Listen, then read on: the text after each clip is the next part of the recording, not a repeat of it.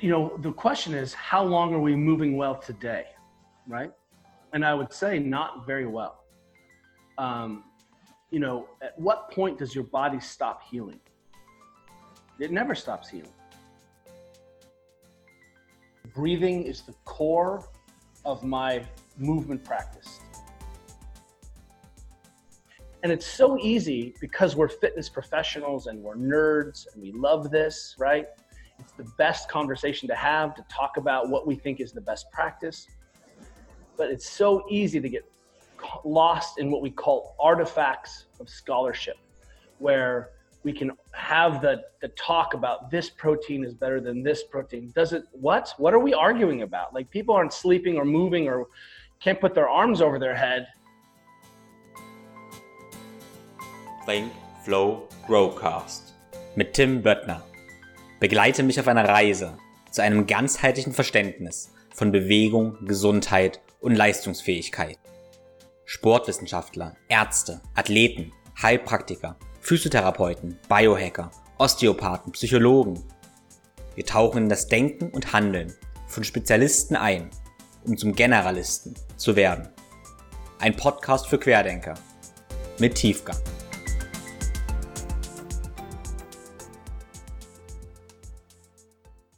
Hello and welcome. I'm very pleased to have Dr. Kelly Starrett as my guest today. Kelly is a coach and teacher and has had a major impact on the fitness industry over the last 10 years.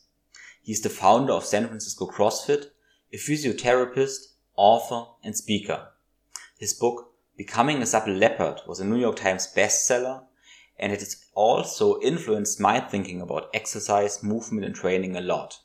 Therefore, it is a great honor for me to dig into Kelly's thoughts and actions today. We talk about fitness trends, movement principles, what is really important, and breathing. Kelly lived in Garmisch during his childhood for eight years. But because we don't want to talk only about Leberkäse, pretzels, and Schupfnudeln, the interview will be in English. So enjoy the episode. Morgen! Morgen! Was frisch, wie geht's dir denn? Ja, sehr gut. Should we stay in German or switch to English? uh, vielleicht English ist besser. okay, yeah, uh, pretty good. It's evening right now in Germany. It's uh, 6 p.m. Yeah. of course, I should be there, and I'm so sorry I'm not with you right now. Yeah, you know, yeah. I'm one, so sorry. one of the things on my calendar every year is being in Munich at this time in June. You know, it's Yeah. terrible. I'm so sad. Since how many years? Ooh, uh, you know, I think this is the first time in six years, seven Yeah. years. Okay, yeah, crazy. Very sad. Do you travel this year to Germany? Uh, hopefully, maybe this fall we'll Yeah. ping in and see you guys. I miss I miss the crew, you know, and Christian and Everhard and you know everyone Yeah. is uh, they're like family. So, and part of our plan for our family is that we actually will have a garage in Munich. We'll Mhm. park the car, we'll buy a car and keep it in this garage with our bikes, yeah. and we can come grab our car, drive around Europe, rent the house in Garmisch, and then go Ah. park the car in the garage. Nice. So this this is the plan. What what kind of car do you want to have? This is a good question. yeah. Yeah. you know, something vielleicht um, schnell. yeah. something fast. No, we just need we need an adventure wagon. You know, we just need a, a van or something. Maybe with four wheel drive so we can come ski. Awesome. Yeah, I'm pretty pretty happy to have you here right now. Yeah, I saw you first time two years ago, but last year we had a couple of chats, and I was pretty impressed that um, if I can uh, saw your eyes in real life. So I felt that you're really passionate and really really humble and really honest. So and that was impressed me pretty much because um, I know you work since maybe maybe ten years. I worked a lot with it, uh, but it was a whole new frame if I met you, you know. So yeah, and the first thing I want to know is how would you describe what makes your eyes, yeah, shine? Uh, I think it's interesting. I've had a lot of chance to think about this with this shelter in place, with what's going on, with the social unrest in the United States right now, um, and in the world. Uh, you know, I think people are what's most important. People are the best technology. People are the reason we should be doing science is to improve the lives of people. And um, one of the things that I love to do is I love to teach. I'm a teacher. And, you know, I have been teaching adults and teaching kids and teaching movement since I was officially probably 14 years old when I got my first paid job to teach kayaking. And um, I really enjoy that that relationship. I enjoy the dynamic. I enjoy the the intellectual curiosity of understanding who this person is in the moment, adjusting the plan, making corrections on the fly, long-term planning. I, I, can't do there's I don't want to do anything else. If you take physio away, no problem. I'm coaching. But um, if you sit next to me on the airplane, I'll tell you I'm a coach. That's what I do, and I and uh, continues to never get boring ever. Yeah, nice, nice. Um, I thought about um, the name on the on the internet. You, you first uh, called it Mobility WOD, and now it's the Ready State. And I thought about a lot. I think it uh, shows a lot about uh, philosophy of movement because I think Mobility WOD was like okay. Um, we have to do mobility as a workout. It's additional, and now the the ready state for me, it's like okay, it's like being human, being ready. So, how does your philosophy of movement change in the last last years? Yeah. Well, I, I appreciate that, and you're right, because um, you know I've come out of a tradition of high intensity functional movement training, barbells, kettlebells, dumbbells, you know, gymnastics, running. You know, I was a professional athlete, but I have always believed specifically, I mean, I have my own feelings about the best way to train and be ready as a human right? I have my own style. I have things the way I coach and teach. But I believe the most that coaches know their community the best. So if you are teaching people, I believe that you know how to get your athletes ready to run or ready to swim or ready to bike or climb or ski or just generally fit. You know what your population needs, you know the nuances, you know your community. And in the heart of that means that I can be agnostic, I can be independent about the way you think you train, which gives you a lot of, gives me and gives you a lot of, of personality and maybe not the right word, a lot of possibility to have favorites, to, to have styles, to, to play a certain way or to adopt a certain mode of training that speaks to you and is motivating to you, that translates well. And we can always have an intellectual conversation about does this mode of training pr- prepare us the best for this task? Right? We can argue about that. But once you begin to see you'll see that all of these systems have universal overlapping touch points where you know the hip is doing this you have to breathe and be stable you you know can you control your body with these joint ranges of motion are you exposing the tissues to this systematic loading is it a complete practice? And when you start to see it that way, what you begin to realize is, well, all roads lead to Rome. But the most important thing is to realize that the gym was never the goal. To spend more time in the gym was a mistake. The goal was to spend the littlest, the least amount of time in the gym so that we could then go into the world and be interesting, to play, to interact, to be robust, to be stable. And for a minute, I think in training, we got very excited about the gym because it's easy to track things, it's easy to see progress. And now we realize, because we haven't been in the gym, how important the community is of the gym. Being able to see people, being able to be recognized, to be seen, to be coached, to be touched, to, to practice. But you know the heart of the ready state idea is i believe that you know what you want to achieve and accomplish so your goals are the my goals. And that's the only goal that matters. Giving context, giving meaning to the reason people train. And that's the same way, like if you're coached your whole life, you appreciate that you may people maybe come to the gym because they don't want they're afraid of being hurt. So they get a little stronger, they become a little bit more durable.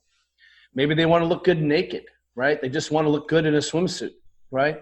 So you know you have your um, you know your your schwimmhosen on, and you want to look better in it. Uh, that's good enough for me. Um, you had a blood test that showed you that you weren't very healthy. So we appreciate that a lot of people come to the gym. You know, they come because their friends are there, right? And it's a social place. All those reasons are valid. And they're all good reasons, but it doesn't change what we do underneath. Can you do what a human being is supposed to be able to do? And what we haven't done, and what I'm trying to do during this summit, is begin to help us see these. Doesn't matter what style of training you're an animal flow dancer, great, that's great. Are you exposing the body to all of these shapes? Then we can argue about, well, you probably need some more conditioning, or you probably need to be pick something up a little bit heavier once in a while. But ultimately, I want to start to begin to say, hey, we have not done a good job of looking at minimums. What are people supposed to be able to do? And then when we appreciate that, then we can use any system of training as a diagnostic tool so that we aren't surprised when someone's missing ankle range of motion is blows up in their face and they compensate and they lose power they lose speed. Because what they'll say is well i've been doing this. I've been doing crossfit. I've been doing you know perform better. I've been doing mike boyle stuff.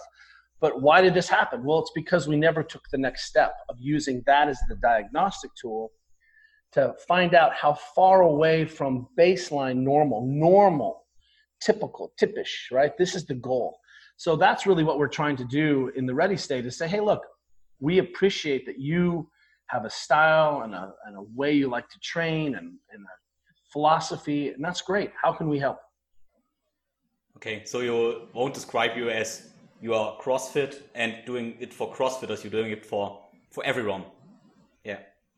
Very much so. And, um, you know, I am very fortunate um, that I get to work in so many sports and across so many different platforms from Exos to Perform Better to the CrossFit community to track and field to cycling. And so I have to let go of this is only about doing better on the WOD.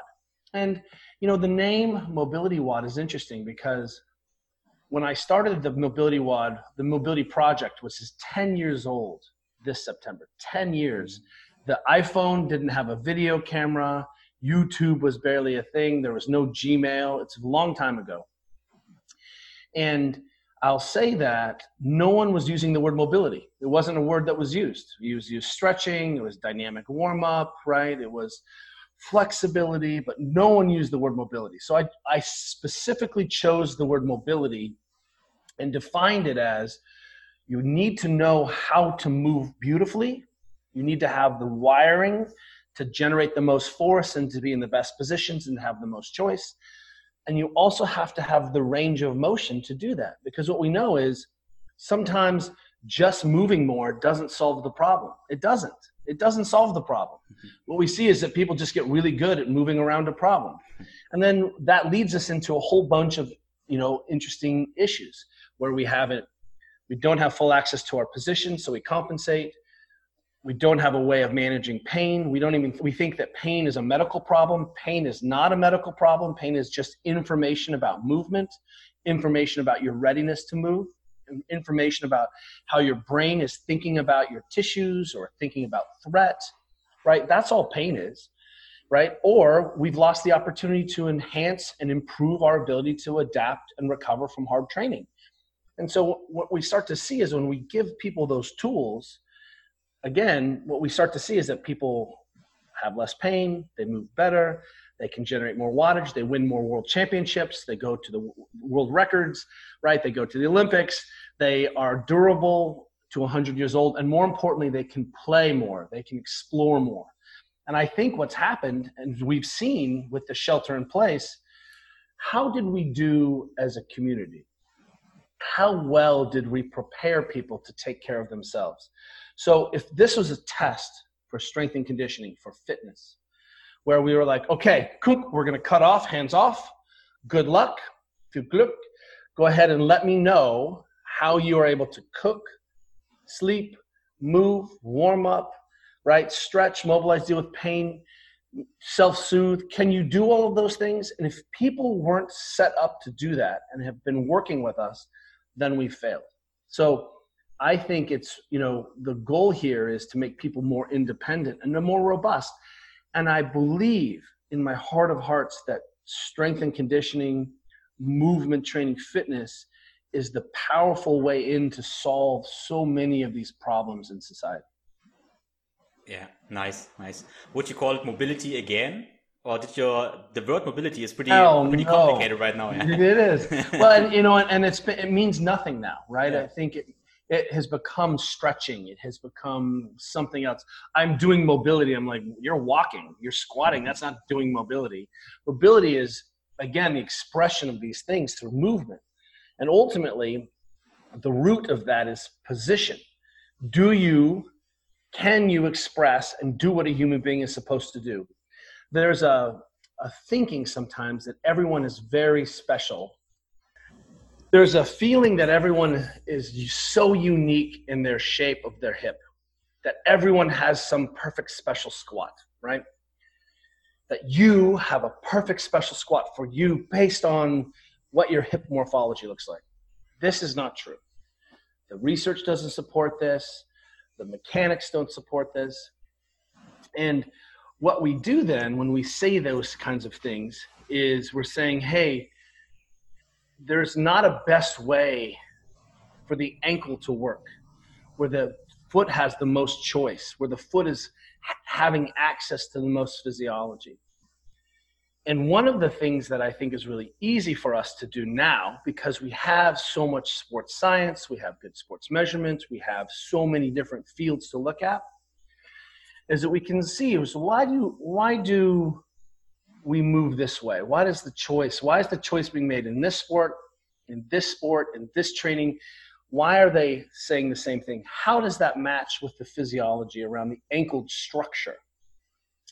And ultimately, what we want to do is say, hey, look, we think this is a better position. Not that the other position is bad, because that may be the only position you have now. So it's not bad. It's just not as good as this other position, which means we always have choice to move towards better function, more durability. And when I say function, what I'm talking about is wattage, poundage, speed, right? The expressions of the biomotor output.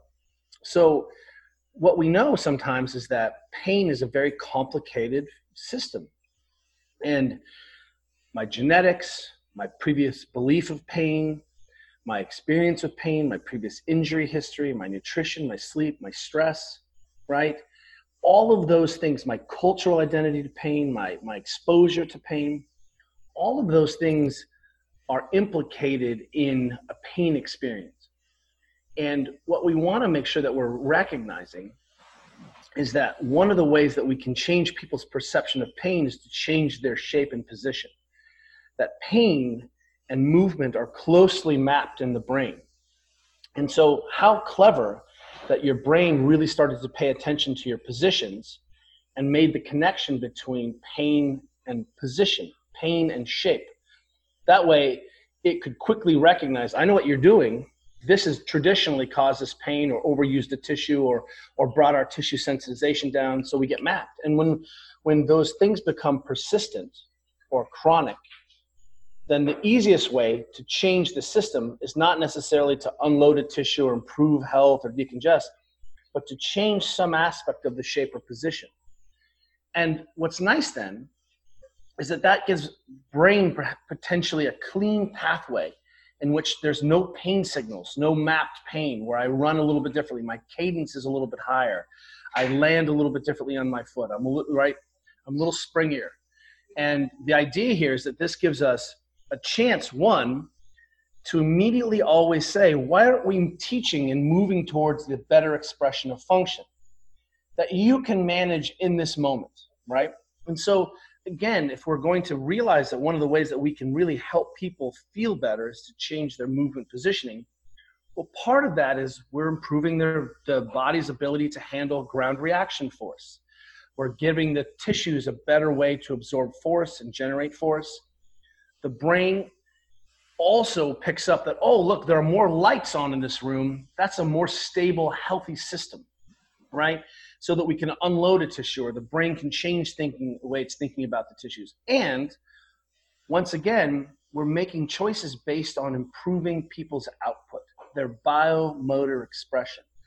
so that if we say, hey, you can you can squat with your feet turned out and your arch collapse, no problem. We know, and you can get very fit like that. But that doesn't transfer to cycling very well. It doesn't transfer to running very well. It doesn't transfer to moving laterally very well. You lose a lot of function in your hips. You lose a lot of function in your ankles.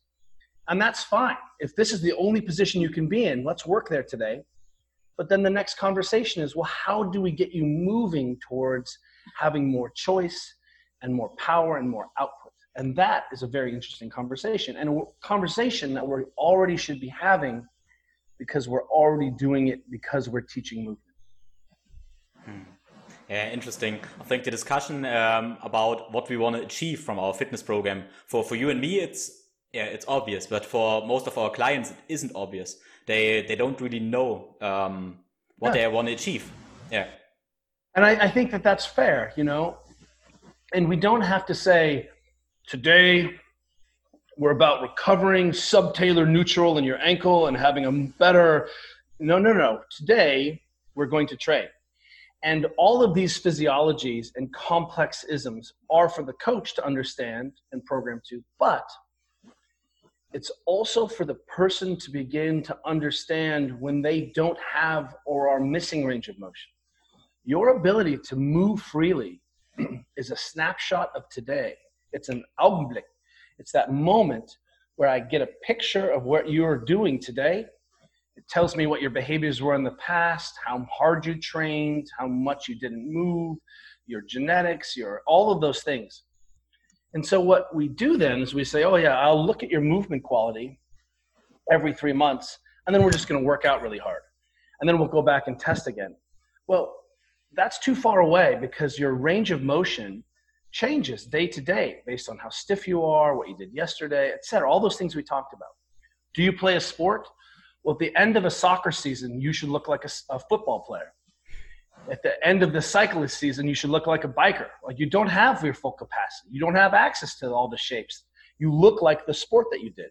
If your sport is sitting in a computer at the end of the week, you'll look like you sat at a computer. You just won't be able to take a breath or put your arms over your head or open up your hip. This is okay.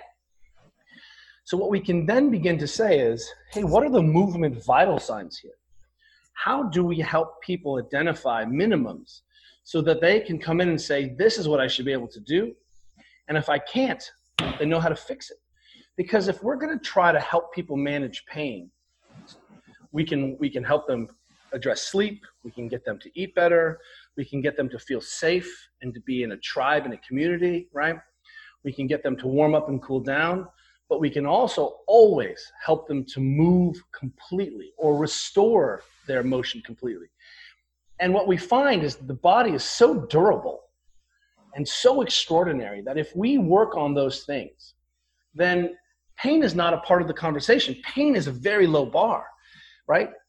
There's a simple test. Can you get up off the ground without using your hands sitting cross legged? This blows people's minds, right? I'm like, well, the problem is you don't get up and down off the ground.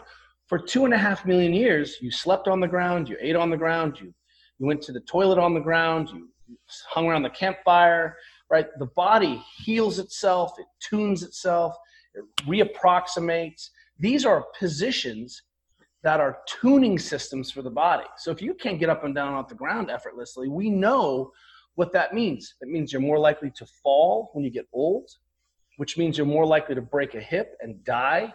It means that you're going to die earlier of all cause mortality. That means you won't be able to live alone in your home because if you can't get up off the ground, that's very dangerous. And so what we see is, wow, we really are saying, hey, it's not important. Your hip range of motion is, is special and you're special and don't worry about it. But that's not the case because the experiment of the human being is a hundred years old. It's a hundred year long experiment. So if you make it to 60 or 70 and you don't make it to 100 or you make it to 40 and you start making the movement window smaller and you keep the choices smaller, then the last 40 or 50 or 60 years of your life are very small and not very good. And that is a lie then. That means strength and conditioning and fitness was for 20 year olds who wanted to have abs only, then that's okay. If that's what it is, let's just say it. In your 20s, you go to the gym. When you're in your 30s, whatever goes, just just get on the elliptical machine, stay in little tiny ranges of motion. But but that's not the promise of what we have here. We have the technology. We have the technology. So why don't we do something extraordinary with it? Yeah. But um, regarding lifespan, what do you uh, think? How how long can we move well as a human? well, that, you know, the question is, how long are we moving well today, mm-hmm. right? Mm-hmm. And I would say not very well. Um, you know, at what point does your body stop healing? It never stops healing. You always are able to heal slower. Your tissues are a little stiff. You might need to warm up a little bit more. But when we talk about movement, why should you lose hip range of motion? Why is that? You know, what, what? Because you don't use it. As you get older, the window gets closer and smaller and shorter. So that if you don't do something more, it goes away faster. That's the difference. When you're young, you have lots of choice and lots of opportunities to continue to practice, to make mistakes, to refine, to get better. The tissue, the body is so tolerant. It can handle so many things kindergartners do not warm up before they sprint mm-hmm. out to the monkey bars, right? They don't activate their glutes. They don't do dynamic warm up. Boom. They have full access to their positions. They're springing dynamic. So what we can then do is sort of reverse engineer. We can back into, well, you know, why is Leberkäse really maybe the perfect food, right? Because it has skin and organ meats, right? And you know, we're supposed to eat the whole animal. We're supposed to have vegetables and fruits. We're supposed to drink water. We're supposed to walk a lot during the day. And what we see is when we do those basic things, when I don't feel threatened because I'm black, right? When I'm not worried about losing my job, then my body is really pretty robust. And then it doesn't take much input or load to maintain these systems. But if for 10 years I don't put my arms over my head or take a full breath or take my hip into extension or right or or look at my hip range of motion, then all of a sudden you'll see that you have lost choice and you've lost your voice. And then when you end up 100 years old, it looks very different than if you're continuing to walk, continuing to shop, continuing to be in a community, and continuing to train. And training may look a little different. We may pull some of the speed out. We may not do as many snatches when you're 100 years old, right? But if you've been snatching on the way up to 100 and you've maintained these positions and rotation, your tissues are healthy, why can't we be 100 and and g- create our own Olympics at age 100? So, you know, I think your question is, you know, how are we doing now? Well, let's look at our 100 year olds and how are we doing, you know? And and then let's say let's look at what's possible. And now we want to always lay that lens over the top of durability and longevity over what it is we're doing. I think this is crucial. Yeah, absolutely. Do you have any any benchmarks regarding movement and strength uh, you want to test for for general health and longevity? Um, yeah, exercise well, that, movement. So that's really interesting because, you know, do I think you should be able to do a good push up? Yes. Should you be able to hang from a bar and breathe? Yes. Should you be able to pick something up off the ground? Yes. How much? Well, those things of physiology depend on your training age and experience, right? I think if you go back and look at um, Natural Movement by George Hebert, right? The original, the, the, the godfather of, of MovNat. I think what you'll see is his tests of function were really, really hard one kilometer swim, five kilometer, you know, 500 meters swim, a 5K run, some just basics that he was like, this is the lowest level. And I think most of us would struggle to hit that lowest level. So, what I would love to do is sort of remove the physiology. So, if I'm if I'm playing in a in a football club or I'm in the military or I'm doing a specific sport, I may have some standards that helps people just have a benchmark of, hey, we need you to be able to do this, right? Um, but for the rest of us, I'm more interested in your ability, the expression of the position. So if I take the strength out of it and I take the skill out of it, a little bit of skill, you know, it's not like, can you snatch a kettlebell, yes or no, right? But what you see is that, man, if the bar is so low that what we're seeing is that people can't put their arms over their head and take a breath. People can't squat to the ground with their feet together and their heels on the ground. So what am I testing? I'm testing a whole bunch of like how fast your car can go in third gear. That's what I'm testing now, right? I'm I'm seeing how fast you can go with the handbrake on your car set at two. And the issue for us is we have, you know, everyone now knows that for blood pressure, 120 over 80 is is okay. It's not great. It's just a benchmark, right? What resting heart rate is 60. Uh, you know, that's a you know gives us a place to start. You know, temperature, body mass index, right? Body fat fat percentage. We started to start to have some ideas around what we should be able to do then, depending on your life, depending on how much money you have, how much time you have, we can start to chase this back. We can start to say, you know, you should be able to walk two kilometers in 20 minutes. You know, like if you can't do that, like that's a red flag, right? Because that's really simple, low level physiology. But what we haven't done, for example, is we can talk about benchmarks, but I'm like, how much sleep are you getting? Can I see? Show me because what we've seen is big changes in the environment of the human. And now, once again, I'm measuring a suppressed system. I'm measuring a system that isn't thriving. If you get less than seven hours of sleep, I, am like, what are we talking about? Why are you sucking? Why you don't grow muscles? Why you're slow? Why you're stiff? Why you keep getting injured? Right? Why you're you're you know you've lost your cardio? because you're basically a constantly stressed human being. And that means to get seven hours of sleep, you may need to be in bed for eight hours. To get our benchmark, eight hours of sleep, you may need to be in bed for eight and a half or nine hours. But if you have pain or persistent pain or chronic pain and you're not sleeping and you can control that and you're not, then let's control that. So sometimes we're, we, you and I can easily, and we had this conversation when we first talked. We were like, well, wouldn't it be better to mobilize than move before mobilize and sleep? This was the conversation we had. And I said, yes, but it's better to do some mobilizing or not mobilizing. And so sometimes we have this conversation about, well, how do I go from a nine to a 10? Hmm. Or how do I take my athletes from a 9.5 to a 10? But we need to do a better job of taking people from zero to one or zero to two. That's where we'll make the biggest change. Zero to three. If I get everyone at three, then we can talk about what's the best way of nine and a half to 10.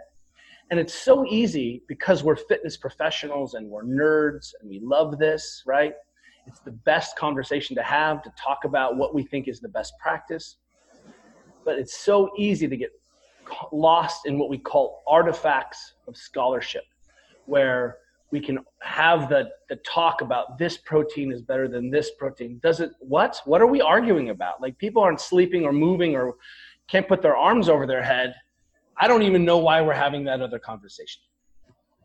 Yeah, absolutely. So I think that's a big problem. We see in this uh, functional training summit and all all the conferences too that we become so specialized with the right now it's neuro, neuro athletic, athletic stuff and we do this pencil push up stuff for an hour or so. But uh, no, maybe it works, but yeah, it's it's your how did you call it the artifact the yes an artifact that's right.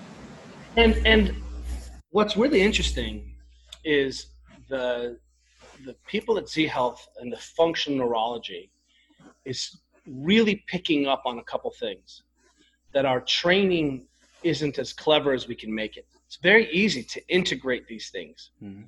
You know, um, what the conversations that you're seeing for the best Z Health practitioners, they're also coaches, and they're figuring out well, we're going to do warm up anyway, right? We're going to warm up today. We're going to do dynamic warm up. Well, why can't we practice these things? So, on a couple days a week, we start to integrate what we think are some really solid practices, right? Where I don't have to train the whole body every single day. I don't have to train my brain a specific way every single day. but suddenly we realize, oh, there's a lot of time in the training session to integrate important concepts, to identify that people aren't doing a good job with their eyes. You know, I have a slack line in my backyard, right? So I'm always on the slack line. I'm on the slack line. I have a, a, a thing called a slack block, which is a mini slack line mm-hmm. in my kitchen. But part of the thing I do is I look down, I look up and see if I can identify something across the street. I look down, I look up, see if I can identify across the street. I look and turn my eyes to the right and in balance. And so I'm already doing the slack line. So it was really easy for me to integrate some really simple sort of neurodevelopment training into the training we're already doing. And that's the next future of what we're doing because we have this incredible opportunity. We have people in our gyms for an hour the mistake, for example, that I witnessed where people misunderstood what the neurobiology was about and the functional neurology is about is that they stopped being fit. They stop being strong. They stop being durable. They stop training. You know why? Because those things are hard. And it's much more easy to balance and catch something, right? To, to act like the, at some point, we have to put you under load. We have to then also make you breathe hard. If not, it's always going to be an incomplete practice. So, however you want to do that is your right. However you want to focus on these things, that's what makes you a good coach or not. And what we have to do is get much better as a community of deciding what is essential and how you want to train that thing that is up to you. There's a hundred tools, right? But if, if I don't hit your energy systems, you're going to go out into the world and have a problem. You know, if I don't if I don't hit your movements, you know, if I don't eccentrically load you, isometrically load you, concentrically load you, you're going to have a tendon that is going to fail or not be a tendon when we go play football later on in the afternoon at the game. And when you pull your Achilles or tear your Achilles, that's our fault, not your fault. Because you said, I'm here to play, I'm here to train, train me. And we're like, oh, you know, I, am not going to expose you to the things that you need to do. Again, comes back to this idea of, well, how do we know what we're doing works? Well, because people go into the world and they're better at the things they want to be good at. For a lot of the things that we do in exercise and movement and nutrition and so on, uh, we have an idea why it works, but we don't really know why it works. There are so much layers, and in the last couple of years, science, um, yeah, told us so much more. And a couple of times that we are wrong um, in what we thought we did, but doesn't really matter because it worked. Yeah, and I appreciate that. You know, and let's appreciate that the joint is responsible for a lot of information, and so are the tendons. You know, so are your ligaments. They give you a lot of information. So if you are getting input to those motor sensory systems, and you're restoring sliding surfaces and joint motion and blood flow and you're decongesting and well it's probably working on many levels all at once. And what again i think what you really said was true. How do we know? It can be all those things. The brain is the most complex structure in the universe. What what excuse me? Like it is the most sophisticated, complex structure that we have ever encountered in the, in the human brain, attached to a body that is incredible and so sophisticated. The spine has so many forces pulling on it the diaphragm, the spine, the shoulders, the neck, right? What's going on with the intercostals, the pecs, the lats, the glutes we can't even model the spine because there's too many things. We can say, oh, yeah, the spine rotates and flat. Are you serious? Have you tried to throw a ball and really understand and predict the forces? Impossible.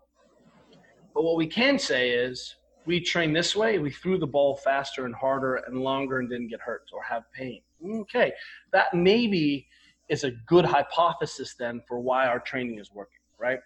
I'm able to catch a ball more effectively. I'm able to predict what's happening. I use Senaptec glasses and I get better at pattern recognition, right? And again, I think what's nice to your point is it's probably working on many levels. And all of those levels are valid. We can argue about why my style is working and your hypothesis is bad. But again, test and retest, you know, better, same, or worse. And then we can appreciate here's our hypothesis for the why is this working, but it's really difficult to understand why this is working. And so, you know, in the long haul, ultimately, you know, what we want to say is here is what we think is a more efficient use of your one hour of day. And here's how the rest of your lifestyle then goes in. And then you can be, I'm Kung Fu, I'm Karate, I Jiu-Jitsu, I'm, MMA. it doesn't matter. They're all valid systems of understanding how the body moves and how the body fights.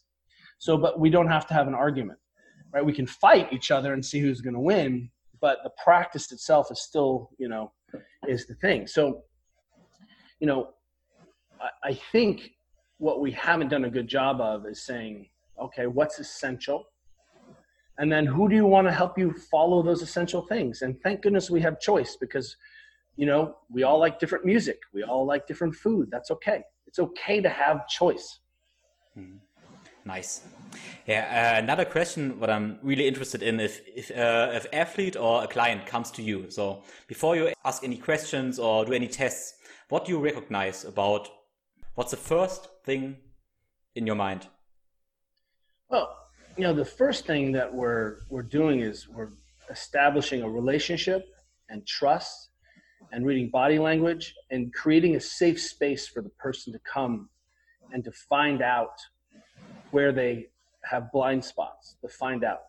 So the most important thing is for someone to come in and feel supported and trusted right? That this is a place.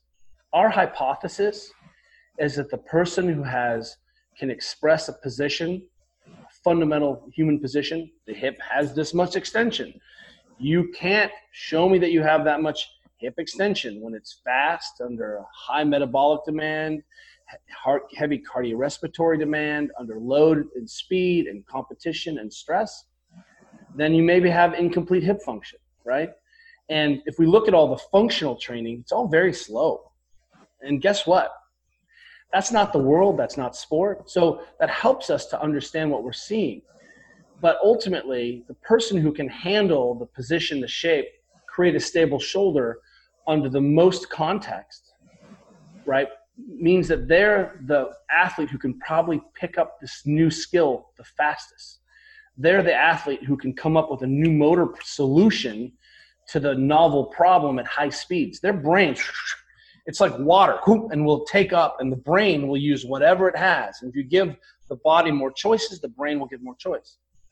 So if we start with that idea then my training session every day is a hypothesis about i'm testing this shape which i think is crucial to being a human. So it turns out you know one of those shapes is lowering yourself down on two legs. Hinging squatting and sometimes you need to do that with your torso upright, goblet squat. And sometimes you need to do that with your torso bent forward because you're holding a load differently, kettlebell swing, right? What we're seeing is that I can change some variable, but the ultimately the expression is I need you to be able to keep your spine appropriately stiff being able to stiffen and control so you can handle better loads, so you can breathe effectively, so you can maintain the fluid dynamics of the spine and length of the spinal column, right? And then pick pick up your child, pick up the groceries, right? That's really what we're trying to do. And so the idea is I I'm trying to then add load or speed or volume or some aspect of some training environment where that becomes difficult so that my athletes begin to make errors and then begin to identify that they're making errors and self correct their errors. If I have an athlete who's making no errors, we make it heavier, we make it faster, we do more volume. Then, when I start to see them go slower, lose their foot position, struggle to take a big breath, I'm like, okay, now we're at the limits of our ability to learn, to integrate, and to feel back to what we're doing. But if all I say to you is go up and down, you'll just go up and down as many times as I told you to go in a minute, right? And what you're telling me is, whoa, we're doing all this neuro, you know, functional neurology, but do you see what you're training over here? Dirty, stinky noise, with bad positions and you're telling the brain it's okay to eat junk food instead of saying, here's what we think is the best position for you. Again, your feet might be wider than my feet. Your knee may become forward, more forward than my knee. My torso may lean forward, but the principles are the same. The body works in the same way. And so, what we then want to do is make sure we ultimately get to a place where people can identify when they stop being skilled, when their skill comes down. Can you imagine driving the car and you're like, I just went faster today, mm-hmm. no problem. I had three accidents. I had four, I crashed the car, I burned out the clutch, but I went faster. Well, that's what we've been saying around training. And because we human beings are very, very good cars, then it hasn't mattered as much. But one of the things that I think is a really interesting intellectual idea is, and I'd like to ask people this I'm like, how do you know what you're doing is working? Well, people are like, well, people get fitter, they look skinnier, right? But I'm like, this month, this week, this year, how long have you trained someone? How do you know what the inputs and outputs of your training look like over a decade? You, have you trained someone that long? We have people in our gym that we've been training for 15 years. We own all of the good and we own all of the bad. We can understand the poor decisions we made as coaches because we've had long enough to understand the inputs and outputs. And right now, you know, we know what good training looks like theoretically, right? Someone went faster, someone had no pain. But how do we know what bad training looks like? How do we identify that? And how do we how do we begin to understand that what we're doing isn't working, right? Because it's certainly doing a lot of work, but is it working? How do we have that conversation? Yeah, interesting. I'll, I'll, I'll see you when you're 100. That's how I know. Yeah. Yeah, recently I uh, read the quote, um, we never know if we prevented injury. And uh, that's, that's food for thought too, yeah. I think that that's really true. What we can say is I reduced the factors for injury, right? Because I, I love them. People are like, pain is all in your brain. I'm like, that's true, but I just got hit by a bus, right? and um, you know, and then what when you when we go down that pathway of saying there isn't a better way for your brain behavior, there isn't a better way. And again, not good or bad, better, right? Because you're going to be just fine. But I was working with a top five ten, a coach of a top five tennis player she has a hard time picking up the ball to this one side of her body. Turns out she has a divergent problem, right? She can't converge and see, right? So she has this specific sort of eye pattern that doesn't, right? Her coach sees that. It's not a weakness. It's not a just, you know, he was able to see that. And, you know, what we want to appreciate again, you know, to your point is, you know, what what is it we can improve? We can improve the physiology, we can improve the tissue tolerance. We can improve the ability to absorb force and generate force. And that is enough. We don't have to say we, we can reduce injury rates. What we need to do is change injury rates, right? So reducing injury to zero in sport. I mean, what if you crash on your skis? You know, it's you know, sorry, you, you're not that.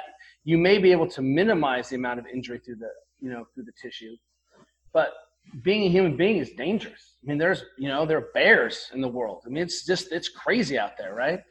And, um, but what we can begin to see is, hey, people who sleep this much, we saw an injury reduction risk. People who ate food, we saw a decrease in this thing, right?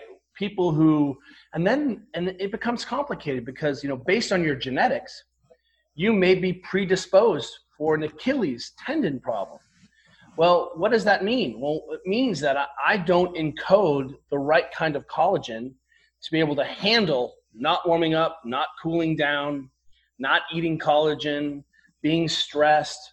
I, my tolerances for poor positioning are worse than yours. It means that you can smoke a cigarette, right? Eat Kaiserschmarrn every day, be very happy, and still you'll never have a problem. But I can't do that. So if we're going to talk about injury risk, we have to talk about all of that, right? But what we can say is, how are we doing currently? Well, ACL injury rates in children in the United States is up 400%. Under the age of 14. So I'm like, how are we doing? Well, we are we're the most diabetic, we're the most obese, we have the most back pain. So how again, how are we doing? We're sleeping the last, we have the most depression, we have the most suicide. Again, how are we doing? Like, you know, you can choose something that's important to you and then run your test against that and say, have we changed that? You know, and so, you know, if you're heel striking and all of a sudden when you're running and then you have foot pain, you're like, well, is that an injury? Well, I don't know. How do we define injury, right? How about this question? So we define injury as no longer can do your job. You can't do your role in society. You can't, right? You have clear pathology or clear injury. Those are the things, right? You have a fever. That's not, you know, knee pain. That's a problem. There's a bone sticking out of your leg. You have rabies of your knee. There's something wrong with you, right? That's a medical problem. Can't go to work. Can't play on my team. Those are equally as important. But that's that's how we're defining injury. If you have knee pain when you run, that's not an injury.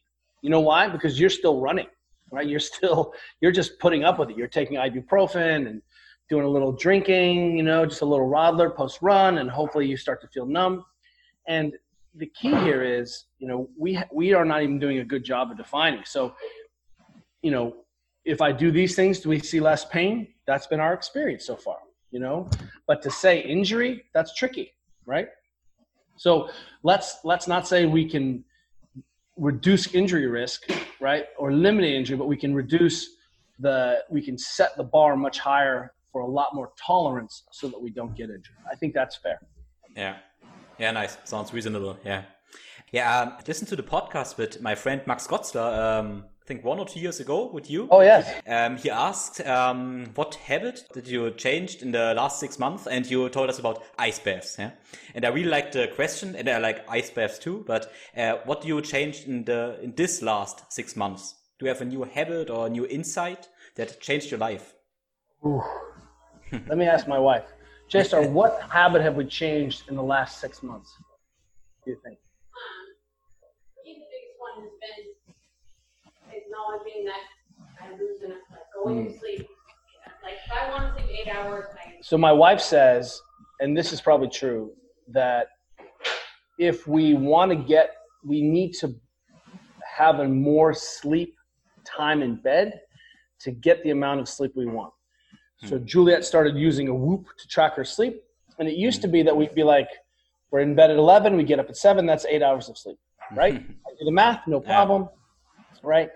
Well, it turns out that that's not the case because you can lose up to an hour of sleep from being awake or tossing and turning, whatever it is, high stress.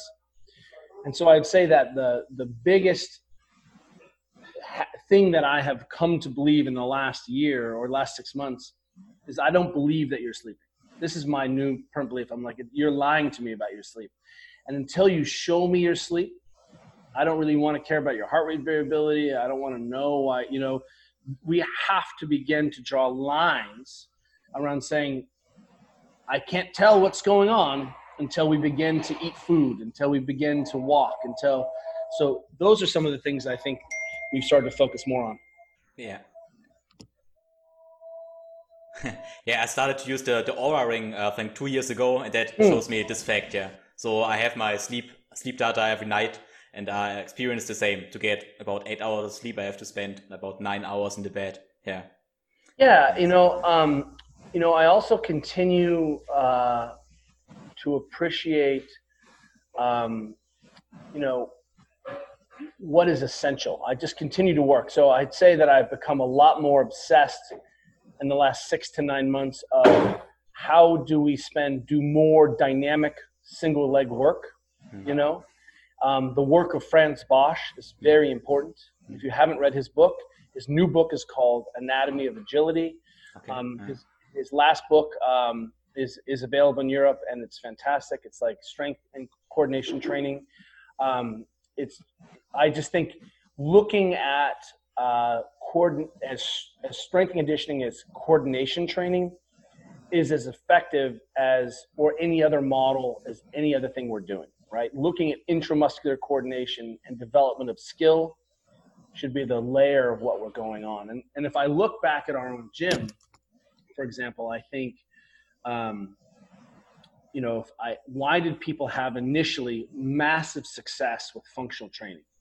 Because they were holding barbells and kettlebells and dumbbells. They were crawling and moving and rolling. They were just practicing new skills and becoming more coordinated. And we probably saw a change in fitness and outcome simply by being more coordinated than it was because I was stronger, right? Than it was. And so uh, I'm, uh, you know, we're starting to see the next generation of super coach, really smart coach, again, appreciating, hey, we can do all of this in the gym, but why don't we go, you know, kick the soccer ball around for a minute? You know, we'll, we'll do more cutting, playing games. We'll do more dynamic movement and loading and decelerating by running around the field playing with the frisbee than any other thing we could possibly try to make in the gym. Mm. Nice. Okay, um, the last question is a bit off topic, but I'm so interested in because uh, last year you did the Wim Hof breathing on the Functional Training Summit, and that stuck me pretty much because um, I, I, do a lot of the Wim Hof stuff. I was in Poland for a couple of times and so, and I, I experienced a profound impact on my physical performance during a really hard workout and Wim Hof breathing. So I'm thinking about, are you using the Wim Hof breathing method uh, with your athletes? Did you have experience? 100%. The breathing is the core of my movement practice. It's the Wim Hof breathing?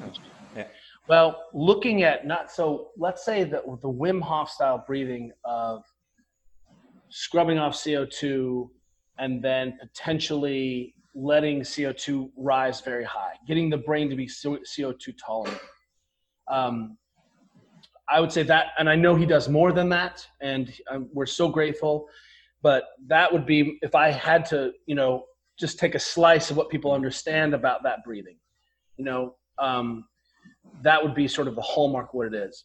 We are using and have been using breathing now for five years for as being able to understand the quality of my position, to understand the quality of my effort.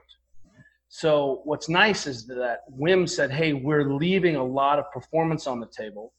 But suddenly what we appreciated was, wow, we weren't breathing very well under load. And even people who do the Wim Hof training and then I put them on a bike, they can't connect the dots, right? Mm. That's because Wim isn't necessarily in the gym training athletes. Right? When I first began working on this breathing piece um, many years ago, I had a woman who was uh, uh, trying to be the world's strongest man. She was at the Arnold competition in a strongman competition, and she took second. And uh, she should have won, but it was her first. She's an Olympic lifter. She's a phenomenal athlete. But what we would do is we would have her pre-breathe, for example. We didn't understand all of it, but we'd have her pre-breathe a ton and then so she was already breathing like she was into the event. And then she would run into the event and she would run out of time before she got tired breathing. And so we were like, oh, well, this is crazy. You know, she just didn't ever get, she never breathed hard because she was already topped off. She was already breathing. We've applied this to our Olympic lifting when we focused on the mechanics of the breathing, less about the brain and the physiology, which are really important too, what we saw was that we were getting our athletes to be able to pressurize more so that they could snatch American records, snatch, you know, um, clean and jerk American records. And so what we saw is that suddenly we could use this style of breathing to improve the intra-abdominal pressure and volume of their athletes. But what we see is that when people are in pain, they have altered breathing. So the breathing became the root of our way to desensitize the brain and to restore motion in the spine. So I think what Wim saw was this incredible physiology, allowing the CO2 to get high and have the brain be comfortable with that gave us more oxygen off of the hemoglobin, right? So we could go harder. We could be more toxic without, and what's happened now is that the athletes we train, no one ever gets too tired from breathing. This is never a problem anymore. They burn, they can't work hard enough, but the breathing is no longer the limit. That's we've taken the breathing limit is gone. It's always about the body now. And when we started to look at the mechanics of what was happening, when you take a breath in, you extend. When you breathe out, you flex. So if you're in spine pain, I can do a ton of motion, of restoring motion and dynamic movement to the spine of the chest, which unloads the spine, and, and I can get some extension and flexion. I can get the diaphragm to work differently from the psoas. I can get, how about moving the lymph through the trunk? Boom.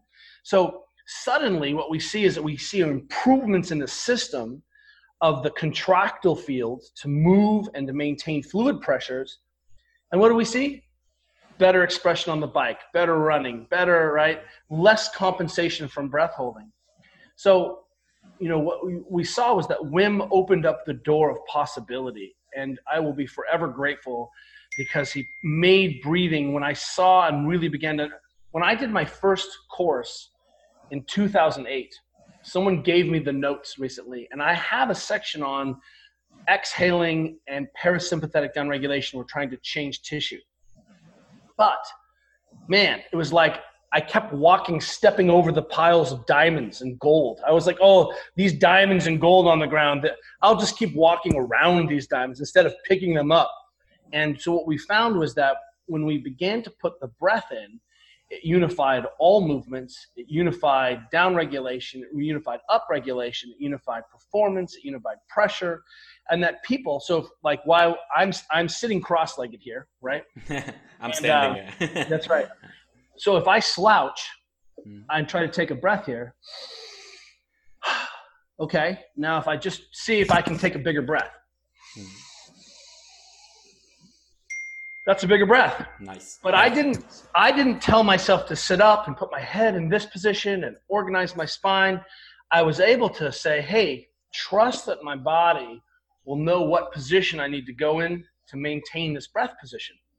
Boom, I never coach posture anymore. What I say is, "Well, can you breathe in that position?" Maybe it's not the best position because breathing seems to matter a lot to the brain. So, you know, when we begin to understand what Iyengar, the yogi said, nerves are king of the breath, breath is king of the brain, then what we realize once again is that we're always doing this very sophisticated training. But if we're not talking about the breathing, once again, we're missing 90% of the, the benefit, right? Yeah. Awesome. Awesome. Yeah. The, yeah. Perfect. Um, yeah. I really appreciate your time. I think we are, yeah, maybe up to an hour. Um, thank you. But last thing I want to mention is, um, your, the project about, I think it's called Stand Up Kids. And I really love it. I, I want to share the, this idea. So I think, um, if I understand it right, um, so you just, yeah, integrate more movement in, in schools for kids. Huh? Yes, the idea is, you know, if we look at the environment, right, and how we're interacting in the environment, we know that when we sit down, we we fall below one and a half metabolic equivalents. Our hips don't work. The spine isn't supported by the hip structure the same way as when we sit on the ground. We tend to compensate into positions that maybe aren't great for growing bodies, maybe don't use enough energy, we start to see the sedentary behavior physiology kick in. So it's not that sitting is bad and standing is good. It's that sitting in a chair isn't great and it's not moving. So when we move children to a platform that gives them choice, that, you know, you and I do not have the same size feet. I wear a size 45. Maybe you wear a size 45. Maybe you wear a size 50 or a 43. size 43, yeah. 43. Should we be wearing the same size shoe? No. Should we be in the same size furniture? Hmm, interesting. I guess that's very strange. So if you have children in, you know, the fifth or sixth class, some kids are very tall and some kids are not very tall. Yet they still all are in the same shape. What we look at is are we putting the amount of input in? So again, if we come back, when we see people who are having a hard time sleeping, one of the ways that we can help them solve that problem is by to walk more during the day.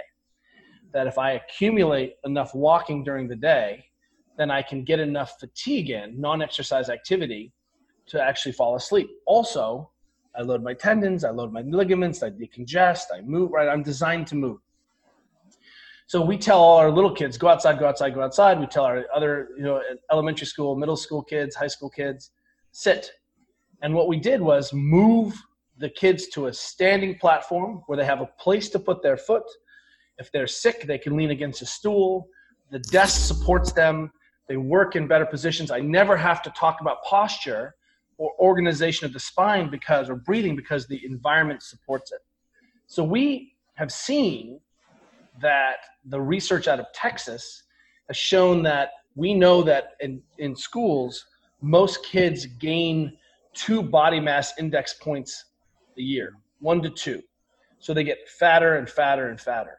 But the kids who moved more, were given choice, lost one or two body mass index. So over the course of four years or two years, you were seeing a delta of eight body mass index points, and you didn't have to get them to be in a class, you didn't have to teach, you didn't have to organize, you didn't have to hire another person. The children were just moving more at school. Test scores went up, activity went up, choice went up. All of it gets better. And it should be simple to us. If you and I are having a conversation about we need to move more, then it seems to me that we could start with our children and change how their environment works. And it's a very, very easy and a very effective uh, way to do that. We're, we've partnered with, we have about 100,000 kids in the United States now, and we've partnered with University of California at Berkeley, a very big university, and we're doing our first official university study that we're funding here in the fall at three elementary schools to look at uh, this choice, which is also moving more and standing at school, but also trying to help people sleep better and move more during the day. Yeah. Sounds so easy. Yeah, uh, would love to see it in Germany uh, or in Europe too. Some that projects to to grow tiny superheroes heroes. Yeah. well, and you know, as we said before, let's go ahead and ask, how's it going? How are we doing? Is everyone trending the right way? Doesn't look very good for us right now. So I think that's what's really nice is to say, well, what do you want to measure it on? Do you want to measure it on obesity or diabetics, di- diabetes? Do you want to look at injuries? Do you want to look at strength? Which one? Attention, school scores? Like, what do you care about? So let's use whatever you care about, and then let's see how we're doing. And what looks like right now is that we're not doing very well. So I think we have a choice. Yeah, you definitely made uh, made an impact. So that's really good. So and yeah, Thank we're getting started. It's good. Yeah.